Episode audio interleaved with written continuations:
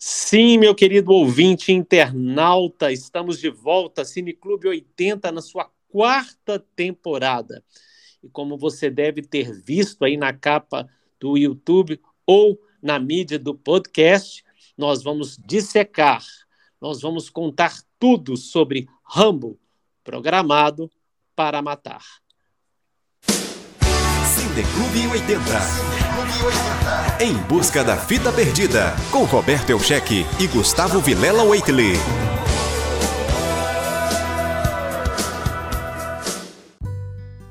Rambo, First Blood, ou simplesmente Rambo aqui no Brasil, programado para matar, é um filme norte-americano de 1982, dirigido por Ted Hotchef, produzido por Mário Casar e Andrew Vagina, com o roteiro de David Morham, Michel Cosel, Williams Hackman e Sylvester Stallone. A história é baseada na obra de um título de David Morrell, publicado em 1972. O título original First Blood refere-se à frase The Drill First Blood, Not Me, dita pelo personagem no filme. E quem vai traduzir esta frase para mim é o meu querido Gustavo Waitley. Olá, Roberto. Olá, meus queridos ouvintes. E a frase quer dizer: Eles derramaram o primeiro sangue, não fui eu. É a alusão que ele faz que não foi ele que começou aquele problema na cidade, ele foi uma vítima que se defendeu, por assim dizer, né? E eu tenho hoje uma convidada muito especial, a nossa querida Michele Daminello, do Oráculo Podcast. Olá, Michele. Oi, pessoal, é um prazer estar aqui. É, muito obrigada pelo convite. Que isso, o prazer é nosso. Bom, é, e como sempre nós começamos nosso podcast, Gustavo, antes das suas considerações, antes das suas opiniões iniciais, eu queria que você contasse um pouquinho o enredo do filme, assim, bem, bem pequeno, de uma forma bem sucinta, o enredo do filme. Tranquilo, até porque o enredo desse filme ele é bem sucinto, né? É um filme bem direto. John Rambo é um veterano da Guerra do Vietnã que, é, depois de sete anos de ter voltado aos Estados Unidos, resolve visitar um, um seu amigo que descobre que faleceu por causa do câncer e quando estava caminhando, né, meio sem direção, ele para numa cidade chamada Hope, no estado de Washington, e uh, a, o policial prende ele por. É, acusa ele de vadiagem, prende ele, ele passa por certo abuso policial que é, retorna, relembra alguns traumas que ele teve no Vietnã, assim ele foge depois de né, bater alguns policiais e, é, e começa a ser caçado na floresta ao redor da cidade. Ô, Gustavo, e é interessante como que nós é, eu acho que muito ouvinte vai ter isso também. Já entrando um pouquinho em análise, meu querido ouvinte, nós temos informações hoje quase exclusivas, inclusive um áudio do final alternativo do filme, hein? Aguarde o final desse podcast. Uh, e é interessante como nós temos na nossa memória coletiva, ou inconsciente, vamos dizer assim, como que a minha imagem que eu tinha do, do Rambo era do Rambo 2, do Rambo 3, dele matando vietnamitas, né? E na hora que eu vi o Rambo 1, foi uma grata e uma maravilhosa surpresa, porque o Gustavo já tinha me avisado, esse filme é um filme de drama, esse filme é um filme bom. Eu falei, ué, esse Gustavo tá ficando meio doido. Mas não, realmente é um filme muito, muito, muito bom, muito gostoso de, de, de assistir. Você concorda comigo, Michele? É, eu concordo. Ele tem um roteiro simples, mas é objetivo e acaba sendo um filme muito bem feito. Apesar de um roteiro simples, assim, é, é bem legal de assistir. Michele, nos anos 80, esse tipo de filme, ele era assim. Eu vou usar uma palavra aqui que está muito em moda, não sei para quem estiver escutando esse podcast nos anos 2022, esse, nos anos 80, esse filme era um filme muito para o garoto né, do, dos anos 80. Talvez o, o, o hétero top de hoje. Mas era um filme muito para os garotos dos anos 80, aqueles meninos que sonhavam é, é, em ter uma faca do Rambo, em lutar como Rambo e brigava de gangue. Você vê esse filme como um filme masculino? Vamos, não sei se essa é a palavra, Gustavo. Você vê esse filme como um filme direcionado para o público masculino? Sim, totalmente. Tanto, assim, é, quando, quando falaram sobre o, o filme, o convite para falar sobre esse filme, eu tinha, eu não lembrava dele, eu, eu, não, eu não sabia nada dele. Então eu assisti já com a imagem de que fosse é, pancadaria, uma coisa mais escrachada, apesar do Gustavo ter falado que, que era um pouco de drama, então, mas na minha cabeça ia ser totalmente uma coisa mais. É, só pancadaria, só luta, só sangue. Não ia ter muita coisa assim que, que eu fosse gostar, mas me surpreendeu, eu acabei gostando bastante. Mas eu achei que realmente ele é mais pro público, assim, na época, né? Seria mais focado em público masculino. Mas eu acho que com aquela com a carga dramática que ele carrega, eu acho que também pode trazer o público feminino também, entendeu? Isso não sai da minha cabeça. Isso foi há mais, há mais de sete anos. E todos os dias eu. Eu penso nisso, eu penso, eu. E às vezes eu acordo e eu não sei onde estou. Eu, eu não consigo esquecer isso nem um dia, nem uma semana. Eu não consigo tirar isso da cabeça. E eu acho que isso meio que é, hoje em dia já caiu eu, eu acredito que, que já está meio até em desuso, até e aí eu concordo com você pela carga dramática, porque mostra as consequências é, é, na mente de um veterano de guerra, né? Isso aí dá, um, dá até uma tese, né? Nós podemos escrever e falar muito sobre isso, como que é, é a guerra pode trazer e o que ela deve trazer para o indivíduo, não é mesmo, Gustavo? Completamente. É, é, essa foi uma das intenções do, do escritor do livro, que é um detalhe interessante, né, que a gente não comentou, mas First Blood é um livro inicialmente escrito em lançado em 72 e foi escrito por David Morrell.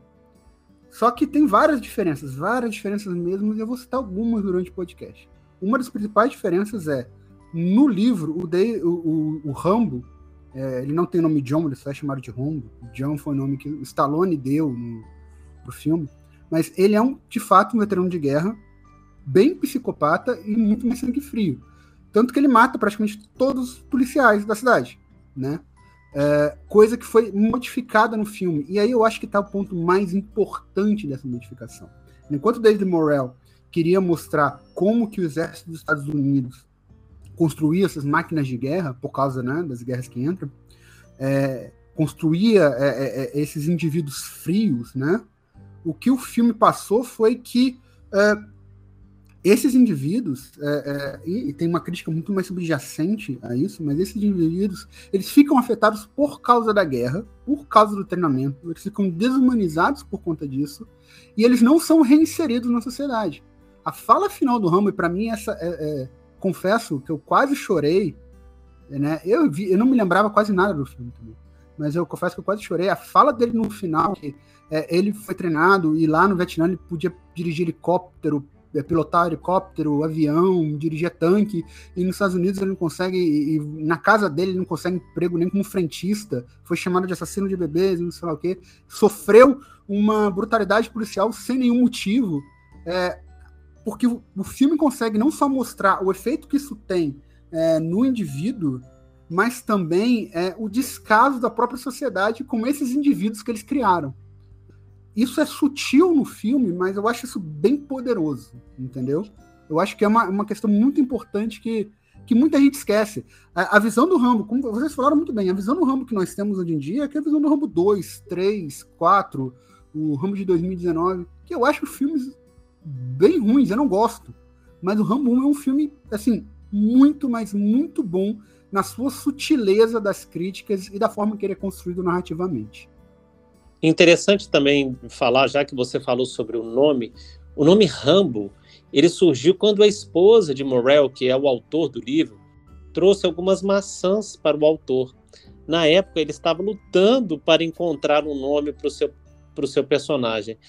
E aí as maçãs era, elas tinham, elas eram, elas eram de uma variedade rara chamada Rumble. É, isso parecia se encaixar perfeitamente ao nome do personagem de Morel. Existe sim muitas diferenças, é, muitas diferenças é, do livro e do filme, inclusive a diferença final que para mim eu nunca tinha visto essa cena. Cine Clube 80 achou essa cena. Nós vamos colocar essa cena no Instagram, no Instagram do Cineclube 80, você vai poder ver a cena completa do final alternativo.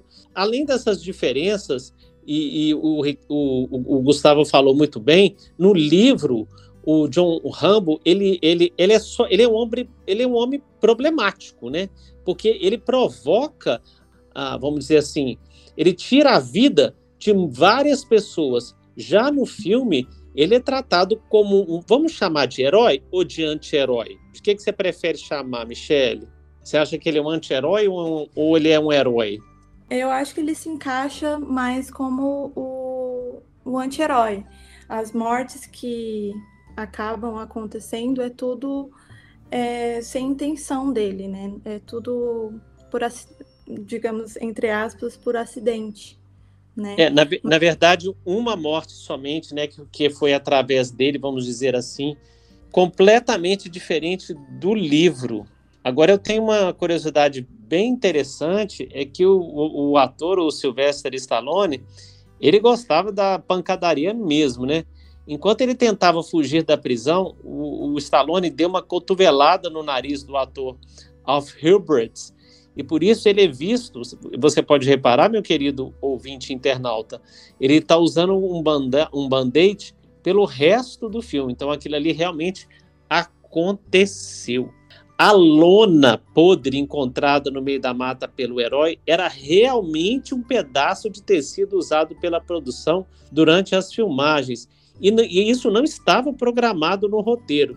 E como tinha apenas uma, a peça virou um tesouro do filme. E é claro, é, o, o ator, o Sylvester, guardou a lona e dizem que guarda até hoje. Será que isso está em algum museu, Gustavo? Deve ter guardado em algum canto da casa dele, deixando lá em evidência, né? Porque é importante ressaltar também que First Blood, né, que o Rambo 1 é o primeiro filme do, do Stallone, sem ser do rock, que fez sucesso.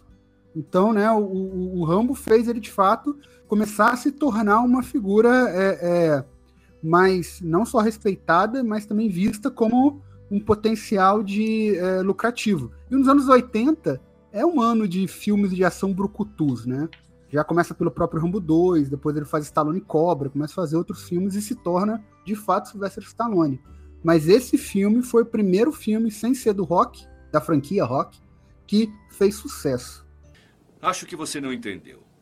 Eu não vim aqui salvar o Rambo de vocês. Vim aqui salvar vocês dele. E só mais um detalhe, ele gosta bastante de pancadaria de ação, né? E a cena que ele tá no penhasco e pula nas árvores para poder fugir, né, do, do, do tiro do, do, do, policia, é, do tiro do policial, do Gaut, que tá perseguindo ele e tá no helicóptero, ele se jogou, ele não usou dublê, ele, fe, ele fez aquela cena ele se jogou nas árvores, só que não foi uma queda muito boa, né? Ele quebrou uma costela e teve que ficar alguns dias afastado da gravação por conta disso. Gustavo, e você foi longe usando essa gíria brucutu, viu? Meu Deus, nem eu que sou o velho aqui da turma. É, tô entregando idade. Tá entregando a idade. Olha só, Gustavo, você que gosta disso, desses detalhes, o filme foi orçado originalmente em 11 milhões, mas as filmagens acabaram atrasando muitos meses e elevou a grana da produção para 17 milhões de dólares. Bom, e a Michelle, você tem aí o valor, Michelle, da arrecadação? Foram 125 milhões de dólares em bilheteria. Nossa, então com certeza valeu muito a pena. Gustavo, Rotten Tomatoes? Esse filme tem 85% de aprovação da crítica e tem o selo de tomate fresco, e 85% de aprovação do público. Né? É só para dar um disclaimer, é, eu nunca comentei isso, eu sempre trago dados do Rotten Tomatoes, Mas esse, essa porcentagem que eu trago não é a nota do filme, é a quantidade, de acordo com os reviews que o filme tem, a quantidade de críticos que deram nota positiva para ele. A maior, a maior parte do crítico deu nota positiva para esse filme. E da, e da audiência também. A faca de combate do Rambo, ela foi feita por um famoso construtor chamado Jimmy Lilly, que criou a arma após um pedido especial do Sylvester Stallone. Ele queria uma arma que servisse para condições extremas, né? E foram feitas seis peças para a produção. Ele queria uma arma, ele queria uma faca que coubesse fósforo, uh, sei lá, eh, cigarro lá dentro Agulha. dela. Agulha, boa lembrança, Michele. E isso aí eu lembro na década de 80, pessoal. O meu pai ele trabalhava numa multinacional e ele viajou para Nova York e ele ganhou de presente a faca do Rambo. Ele tinha até pouco tempo. Isso hoje seria uma relíquia. Mas eu tenho uma pergunta aqui para Michele. Michele, uh, não, porque, não é pelo caso de você ser mulher, mas você uhum. sentiu é, é, falta de personagens femininas ali, de algum romance, ou de alguma coisa ali no, no sei lá, uma policial, uma oficial feminina, ou você achou que estava completinho o filme daquela forma? Então, é, eu percebi que o público não tem nenhuma mulher e as mulheres que aparecem elas só, só são as figurantes, né? E assim senti, mas eu senti após assistir o filme, porque quando eu terminei eu percebi, nossa, não apareceu nenhuma mulher. Mas a história em si, eu, eu, eu entendi que o foco, o foco da história não é, não precisaria necessariamente aparecer uma, uma personagem feminina, entendeu? Mas seria legal, né? Seria legal. Sim. Porque isso dá totalmente o foco que seria para o público masculino. E não só por isso, eu acho que ia ter um contraponto muito interessante se existisse. Não, eu não colocaria ela dentro da delegacia da, da, da cidade de Hope. Eu colocaria ela como uma, uma oficial é, é, bem diplomada ali dentro da situação. Mas eu tenho uma informação para você, Michelle, e para os nossos ouvintes, quase exclusiva, que o roteiro, sim, colocou mulheres é, é, é de uma forma, vamos dizer assim, mais. Uh, como que eu posso dizer isso, Gustavo Waitley? É a cena, a cena deletada que você está falando? Isso, a cena deletada onde ele é, estava sozinho. De uma forma mais, bota de uma forma mais lasciva, por assim dizer. Isso, ele, ele estava na caverna. Essa cena é deletada, viu, meu caro ouvinte? Ela foi filmada e apareceu só recentemente na internet, onde ele lembra. Eu achei sim necessidade nenhuma também essa cena. Ainda bem que foi deletada. Onde ele lembra de mulheres que ele estava é, num possível bordel não, se eu não me engano, foi na, foi na Coreia? Não foi no Vietnã. no Vietnã? Isso, foi no Vietnã. Então é uma cena realmente desprezível, que não precisava colocar. É, não sei se vocês sabem, o primeiro ator a ser considerado seriamente para o papel de Rambo, que eu acho que ia ser péssimo, seria o Al Pacino. Mas ele perdeu interesse quando a intensidade do livro foi atenuada no filme. O Gene Hackman, gente, olha isso, Gene Hackman também foi considerado, mas ainda bem que ficamos com Sylvester Stallone. Apesar do meu pai dizer que ele ele grunge, ele não fala. Ele fala, meu pai fala isso. Nossa, esse ator ele não fala, ele grunge. Concorda, Gustavo? Tem alguma lei que proíba de estar aqui? Tem. Eu. É, o, o Stallone não é Atualmente, até que ele é um bom ator no que ele se propõe a fazer, mas ele é um ator, e aí, né, depois eu vou, vou passar isso para Michelle também, porque eu tenho pergunta em relação a isso, mas é, ele é um ator limitado àquilo que ele faz. Ele faz desde a década de 70. E ele faz bem, mas de fato ele, ele não é muito compreensível o que ele fala, não. Mas aqui, uma coisa que eu queria comentar também, aproveitar né, a pergunta que você fez e, e, e também né, dialogar com a Michelle, isso me lembra de realmente, né? Não tem personagens femininas no filme. E aí eu me lembro sempre da questão do contexto. Era a década de 80, seria interessante ter uma mulher bem graduada, mas isso, na realidade, era uma coisa bem rara dentro do próprio exército dos Estados Unidos. Tanto que no, no próprio filme, que também é da mesma época, que talvez um dia a gente fale, não sei, que é o Top Gun, é, a mulher que aparece, que é o interesse romântico do Maverick, ela, ela não é da aeronáutica, né? Ela é uma consultora que está trabalhando para aeronáutica. E esse, a história do filme, e aí eu entendo que a Michelle falou, eu, eu acho importante também, mas para a história do filme não se encaixava muito bem naquele contexto da época de 80, uma mulher na história, o que me lembra a questão do, por exemplo, do filme do que a gente comentou na terceira temporada, é Enigma, Enigma do Outro Mundo. Né? Não tem nenhuma personagem feminina, não aparece nenhuma mulher no filme todo. Porque são 12 caras isolados numa é, estação de pesquisa na Antártida. Então, para aquela época não faria, apesar de ter mulheres cientistas, e, e elas foram é, é, essenciais para chegar a dominar a Lua, por exemplo, em uma época muito mais machista, com aquela visão, é, com aquela visão muito mais naturalizada, seria um estranhamento muito grande, né? Mas, enfim, é, é, é aquela coisa. Eu, eu, eu, não, eu não acho que isso torne o filme. É como já foi dito, é um filme para o público masculino, mas não é um filme machista. É, o machismo dele, a falta de mulher, é um contexto da época. Que felizmente a gente avançou bastante e felizmente essa cena foi deletada porque ela não faz sentido nenhum. E também, né, a, o primeiro corte do filme ele tinha três horas e meia. Tanto que o, o Stallone e o empresário dele odiaram, quiseram comprar o filme para não ser lançado, mas os produtores não venderam e conseguiram é, é, convencer que o filme precisava passar por um novo corte, uma nova edição, aí o filme passou para uma hora e meia. Que bom, né? Porque imagino o que, que eles iam contar em três horas e meia. Ia ter que ficar contando a história do Vietnã. Enfim, meio complicado. Mas eu queria voltar para essa questão da atuação do, do Stallone e também passar para Michelle, que é, que é o seguinte. É, e aí, novamente, eu falei para você, eu defendo isso. Eu acho que esse, esse, filme é considerado um filme de ação e aventura. Faz todo sentido. Ele é caçado, ele faz várias armadilhas, ele se embrenha no meio da, da, dos túneis, né, da, da caverna que tem lá. Mas, cara, a carga dramática para mim, do começo do filme, do final, não do meio, né? Mas do começo do primeiro ato do final do, do, segundo ato, do terceiro ato, é para mim é tão forte. E a crítica que ele faz, o peso é, é, que, que, o, que o Stallone, né, no, no papel do Rambo, no, na pele do Rambo, fala aquelas falas no final. Eu sinto um peso tão grande que para mim não tem como não classificar esse filme como um drama também.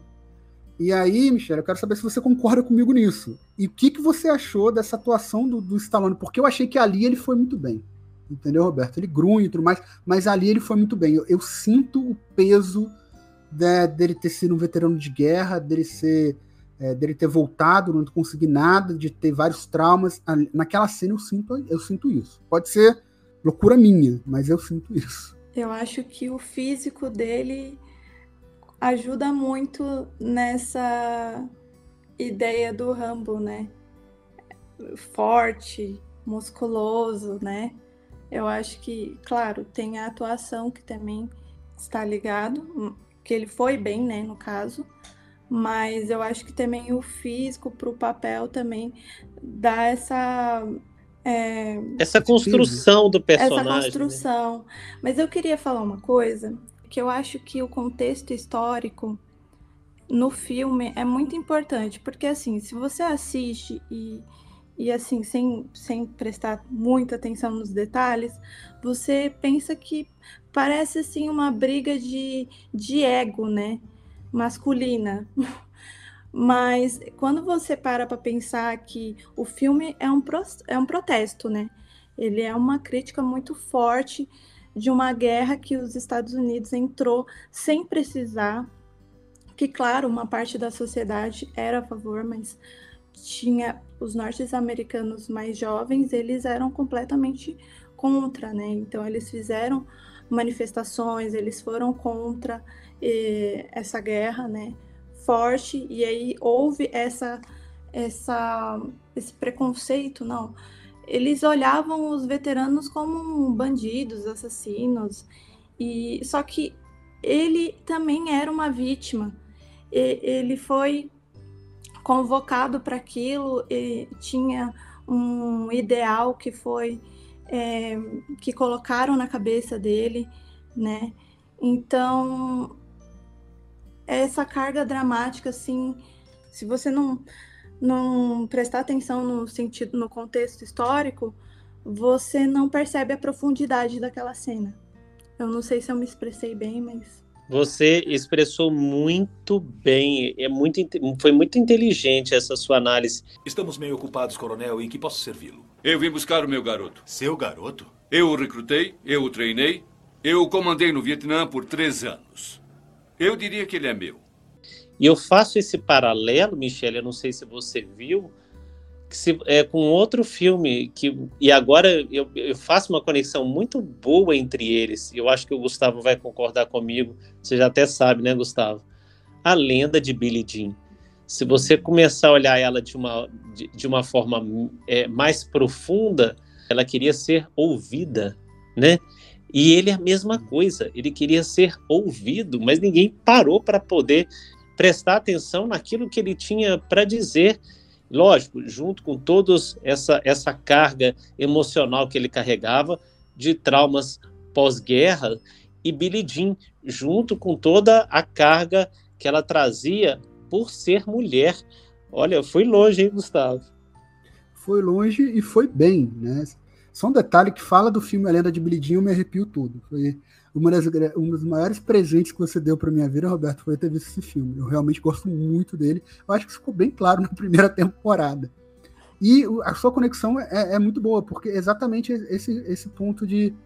Né, não necessariamente minorias, né, o soldado norte-americano não é uma minoria, sociologicamente falando, mas é a questão de ser ouvido. Né? O veterano da Guerra do Vietnã, Michele, colocou hiper bem isso. Ele foi muito estereotipado, não é, não é estereotipado a palavra, ele foi muito. Ele carrega um peso muito grande, porque é uma guerra que os Estados Unidos se meteu sem precisar, que teve muito. teve apoio de parte da sociedade, mas teve muita gente contra e muitas manifestações, que os Estados Unidos perdeu e que foi uma guerra. e foi a primeira guerra televisionada. Então, de casa as pessoas viam as, as bombas caindo, utilizaram muitos agentes químicos e, e tem esse peso muito grande. Então, os veteranos foram vistos como assassinos de bebês, né? É, de fato, eles voltaram e muita gente falou isso. Mas eles também são vítimas, né? O soldado é, também é uma vítima, né?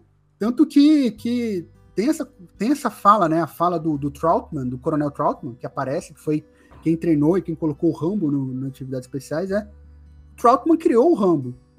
É, o exército dos Estados Unidos, e aí tem um, uma curiosidade interessante, que o próprio é, o próprio escritor, falou o nome do, do, do, coronel, que no livro é capitão, é Samuel Troutman, né? Samuel. Por que, que se chama Samuel?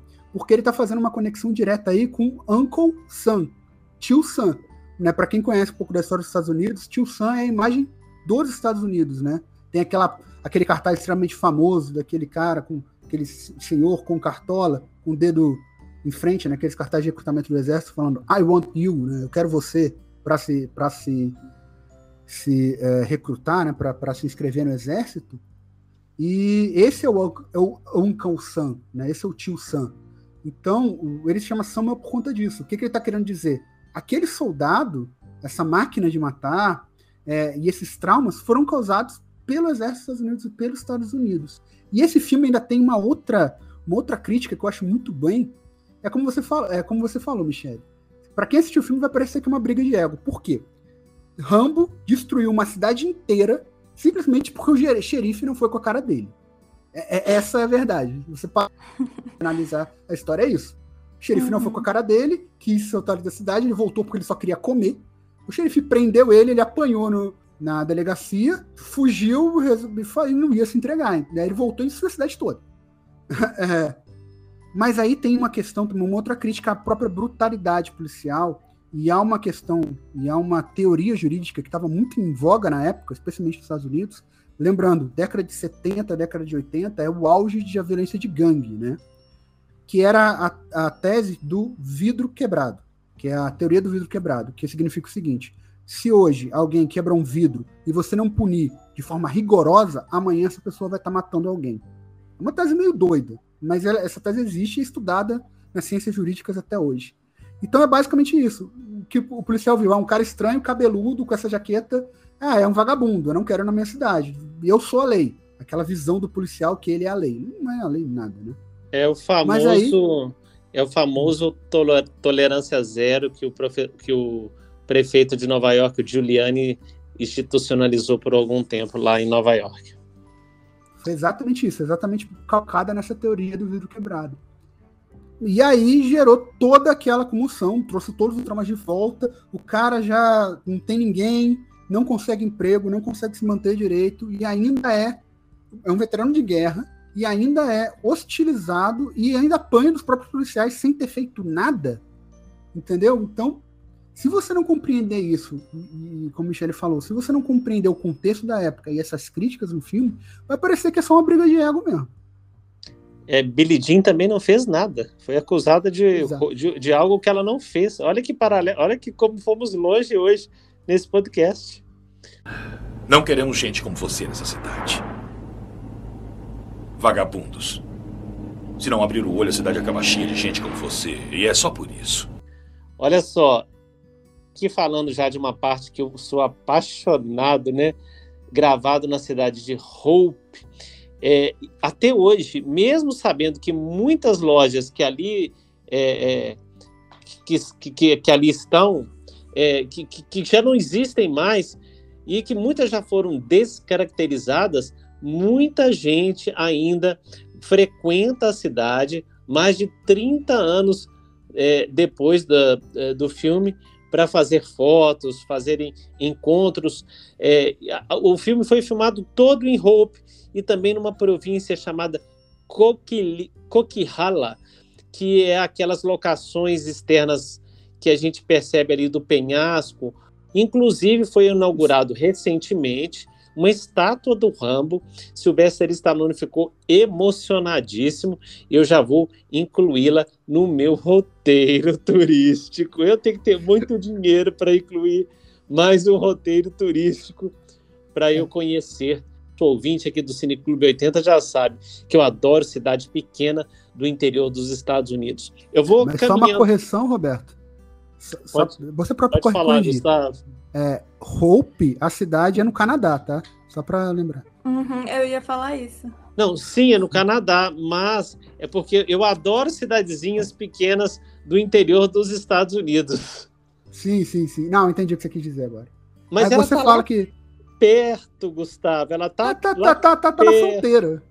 Tá ela na tá lá bem lá em cima, perto de, de Northern Band, de, perto de Twin Peaks, como. É, eu, tanto é quando eu vi, eu falei, gente, como parece Twin Peaks, porque ela tá bem, bem, bem parecidinha com Twin Peaks. E agora nós então já vamos caminhando para o final. Eu gosto, eu vou dizer a minha conclusão final, depois eu passo aqui para o Gustavo e para a nossa querida convidada, falando um pouquinho sobre é, é, eu, eu, eu andei pensando, né? É, o que, que, o que, que seria então o John Rumble? Ele seria um herói ou um anti-herói, né? De qualquer forma, eu acho que ele é um ser humano cheio de fragilidades e mais que uma vez acuado, ele não arreda o pé de ver a justiça feita de qualquer forma. Olha de novo aí Billie Jean entrando. Ela queria de, ela não queria só meu querido ouvinte, você vai ter que escutar o, o podcast de Billie Jean. Ela não queria só devolver, que ele devolvesse a grana, ela queria o um pedido de desculpas. A ação é assim importante e toma grande parte é, é, do filme, essa ação é, que acontece com, com o Rambo. Eu acho que o roteiro é simples, como a Michelle falou, ele é objetivo e ele passa, querendo ou não, uma mensagem antibélica com precisão, mesmo considerando com, é, que o protagonista praticamente, praticamente destrói uma cidadezinha.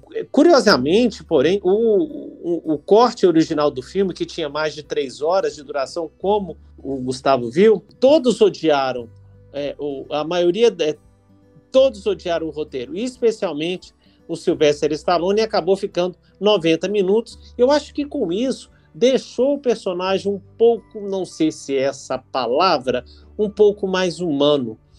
E eu acho que o mais sensível é, é, o problema do roteiro está nos seus minutos finais, apesar do Gustavo gostar. Porque eu acho, Gustavo, que, que com aquele discurso final, ele ficou muito choroso, sabe? Eu achei, fiquei, eu achei que ficou meio. Tudo bem, acho que era a voz que o Ramo podia dar ali agora, naquele momento mas eu acho que ele ficou meio desesperado. sabe? Depois de destruir a delegacia. É, é, é, eu acho que, na verdade, isso foi uma desnecessidade. Eu acho que a gente sabe que ele, a gente percebe que o Rambo ele, ele tinha os seus traumas de guerra, que ele estava lidando com esses horrores. Eu acho que ficou muito didático. Eu acho que não precisava ficar tão didático. E, simplesmente, se ele pudesse sair, sair ali da delegacia em silêncio, eu acho que poderia ter um, uma, uma mensagem que possa gerar mais interpretações. Você concorda comigo? Não, né? Eu não concordo, porque eu acho que a cena final ela condiz muito com o começo, que ele vai encontrar com um amigo e, e aí ele descobre que o amigo dele morreu e e assim, não precisou de palavras para ver a reação dele, para ver o, o, peso que foi, né? Daquela perda. Eu achei o, o final muito condizente com esse, com esse começo, assim, sabe?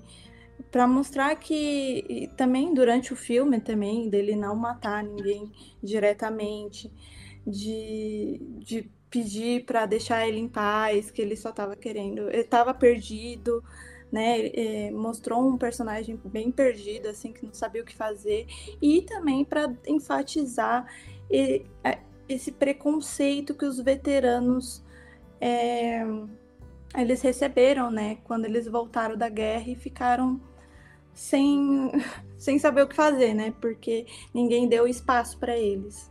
Ficaram assim, abandonados, assim. né, Michelle? É, ficaram abandonados. É que as pessoas esqueceram que eles foram. É, claro que boa parte, alguma parte foi se alistou para estar lá, mas muita gente foi convocado, né? Então eles não tiveram opção, né? Eles tinham que ir e tinham que cumprir, porque era eles tinham que sobreviver, né? Sobreviver e lutar sobre o ideal que o governo enfiava na cabeça deles. Era o sonho americano, né, Michele? É. Gustavo, eu queria que você conclui, é, já caminhasse para a sua conclusão final, então, e eu vou deixar para você essa honra de contar a nossa informação quase exclusiva, o final alternativo do nosso filme. Obrigado, que é uma honra mesmo, até porque eu acho que esse final alternativo adicionaria um peso a mais, apesar de um gosto muito amargo. Mas enfim, vamos lá. Inicialmente, é, eu concordo e não concordo com você, Roberto. Eu concordo porque eu entendi o que você quis dizer. Daria uma margem maior para interpretação, de fato daria. Mas eu concordo com a Michelle também, porque de fato fecha o filme como eu acho que ele deveria ser fechado. E às vezes a gente precisa ser um pouco didático mesmo. Às vezes, especialmente na década de 80, onde é, não existia internet, a comunicação era muito mais difícil, é, e, e, uma guerra que tinha sido a primeira televisionada, enfim. Então, às vezes, você precisa pegar na mão e falar: olha, esse filme aqui, caso você não tenha percebido até agora, é, esse filme é uma crítica à, à violência policial, é uma crítica a essa intolerância contra o forasteiro e é uma crítica também, é, ele, ele também é antibelicista. Ele machucou várias pessoas sem querer. É porque, e aí falando, né, o momento que o policial perde a vida, o único policial que perde a vida nesse filme, é, é porque esse policial está em um helicóptero atirando e ele joga uma pedra que bate no helicóptero, o helicóptero balança e o policial cai e vem a, a, né, a falecer. Mas é, foi indireto, não foi, foi intenção. Tanto que ele tenta se entregar naquele momento: olha, é, é, não foi culpa minha o que aconteceu e eu não quero problema, eu não, não quero machucar, não quero machucar ninguém. Mas os policiais continuam sendo extremamente é, é, hostis com ele. Então precisa pegar às vezes na mão e falar, olha, nesse momento aqui eu vou falar para você que qual que é a mensagem. E aí vem essa mensagem que é um tapa na cara, na minha visão, que eu achei necessário, apesar de compreender o que você quis dizer, compreender que daria de fato uma margem maior para interpretação, mas eu achei necessário e para mim é um momento de fato é sensível, mas sei lá, eu sou uma manteiga derretida que gosta de final feliz, eu já falei isso várias vezes. Apesar de ser fã de filme de terror, eu amo final feliz. Não é o caso época... filme. E na época, Gustavo, não existia internet para a gente ir lá escrever assim: final da tal série Netflix, explicação, que eu sempre faço isso. Sim, exatamente, não tinha isso. Aí, aí tá a questão, né? E nossa e aí, informação quase exclusiva, Gustavo? Como é que seria a cena final do filme? Tá? Ela foi gravada e nós temos essa cena. E só para comentar, ela vai ser colocada, meu querido ouvinte, quando você estiver ouvindo esse podcast, você pode ir no Instagram tá, do Cineclube 80, arroba Cineclube 80, que a gente vai colocar essa cena lá para você assistir. A ideia original, e é o que acontece no filme, o John, o John Rambo, ele não sobrevive. John Rambo, no livro é só Rambo, né? Mas o personagem ele não sobrevive.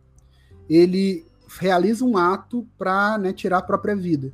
No sentido de que depois ele fazer todo aquele discurso, ele não conseguir superar seus traumas, ele não conseguir se encaixar, ele fala com o Trautmann: Você me treinou, você me criou, você me fez ser como eu sou, e agora você tem que tirar minha vida. Ele pega a arma, ele põe na mão do coronel e aponta para ele. Aí o coronel vai tirar, ele pega e força de novo, e aí sai o tiro e ele cai no chão já sem vida, né? E, e essa questão, isso daria um peso muito maior. Fala, ele foi, é, esses veteranos foram tanto abandonados, é, esse sonho americano tá tão viciado que isso foi o que aconteceu com ele. Só que eu entendo terem tirado, eu gosto e não gosto ao mesmo tempo, né? Eu sou meio dúbio assim. Eu não gosto porque eu acho que isso daria um peso muito maior à mensagem, mas eu gosto por um motivo. Seria um preço muito grande. O cara já é traumatizado pra cacete, ele já não tá se encaixando em lugar nenhum, ele tá perdido, e ainda vai acontecer isso.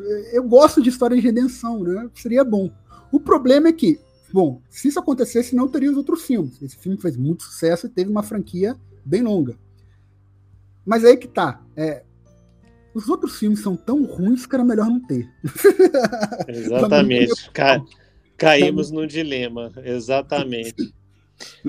Bom, é, Gustavo, eu sei que você tem uma fita aí perdida. E sim, essa fita perdida está vindo, já está a caminho, que ela foi pega num quarto de hotel que fica no estado do Colorado. Eu devo falar o número do quarto? Não, acho que não. Seria, seria entregar muito ouro. Tá bom. Michele, eu quero agradecer imensamente a sua presença e já convidá-la para um próximo podcast. Você com certeza enriqueceu o nosso episódio de hoje. Sigam, Gustavo, por favor, fale as redes do nosso querido parceiro. Sim, é o Oráculo Podcast, né, que tem o, o que vocês encontram também no, no, Spotify e outras plataformas e no Instagram arroba Oráculo Podcast. Sim. Inclusive, quero aproveitar o momento. Muito obrigada pelo convite. Eu gostei muito do, da conversa. Do... Foi bastante interessante. A casa é sua. Muito obrigado, Michele. Muito obrigado, Gustavo. Forte abraço, meus queridos ouvintes. Lembre-se lá de, de, ver a cena no arroba Cineclube80 no Instagram. E se você acompanha pelo YouTube, é Cineclube80. Curte lá, comenta, gente, né? É, é sempre uma satisfação muito grande pra gente quando vocês né, comentam, falam, dão feedback. Acabou, John. Acabou! Nada acabou, senhor! Nada! Não se consegue parar! A guerra não era minha! Você me chamou, eu não pedi pra ir! Fiz o que tinha que fazer para vencer, mas não deixaram a gente ganhar! Eu volto para o mundo e vejo aqueles idiotas no aeroporto protestando e me chamando de assassino de bebês e todo tipo de besteira.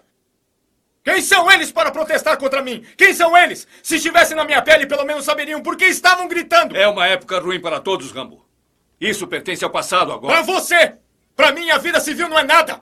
No campo temos um código de honra. Você cuida de mim e eu de você. Aqui não tem nada. Você é o último de um grupo de elite. Não acabe com tudo assim. No campo eu podia pilotar um avião, dirigir um tanque, comandava equipamentos de um milhão de dólares. Aqui eu não arrumo emprego nem como manobrista! Ah!